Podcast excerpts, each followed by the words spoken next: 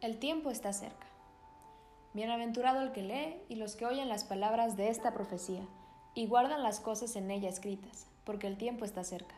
Apocalipsis 1.3. ¿Sabías que la palabra Apocalipsis significa revelación?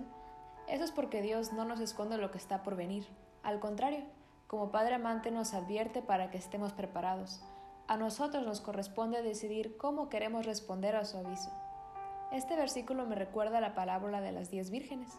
Entonces el reino de Dios será semejante a diez vírgenes, que tomando sus lámparas salieron a recibir al esposo. Cinco de ellas eran prudentes y cinco insensatas. Las insensatas, tomando sus lámparas, no tomaron consigo aceite. Esto lo podemos encontrar en Mateo 25, del 1 al 3.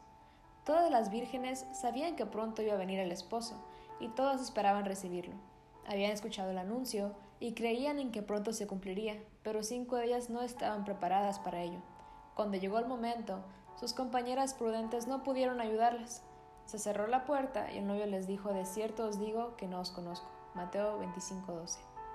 Nosotros estamos en una situación similar. Conocemos la verdad y los eventos que están por acontecer nos han sido abiertos. Jesús lo dijo, Velad, pues, porque no sabéis el día ni la hora en que el Hijo del Hombre ha de venir. Mateo 25:13. También está registrado en 2 de Pedro 3:10. El día del Señor vendrá como ladrón en la noche. Y gracias al versículo de hoy, sabemos que el tiempo está cerca. No nos debemos limitar a leer y oír las profecías escritas en la palabra de Dios.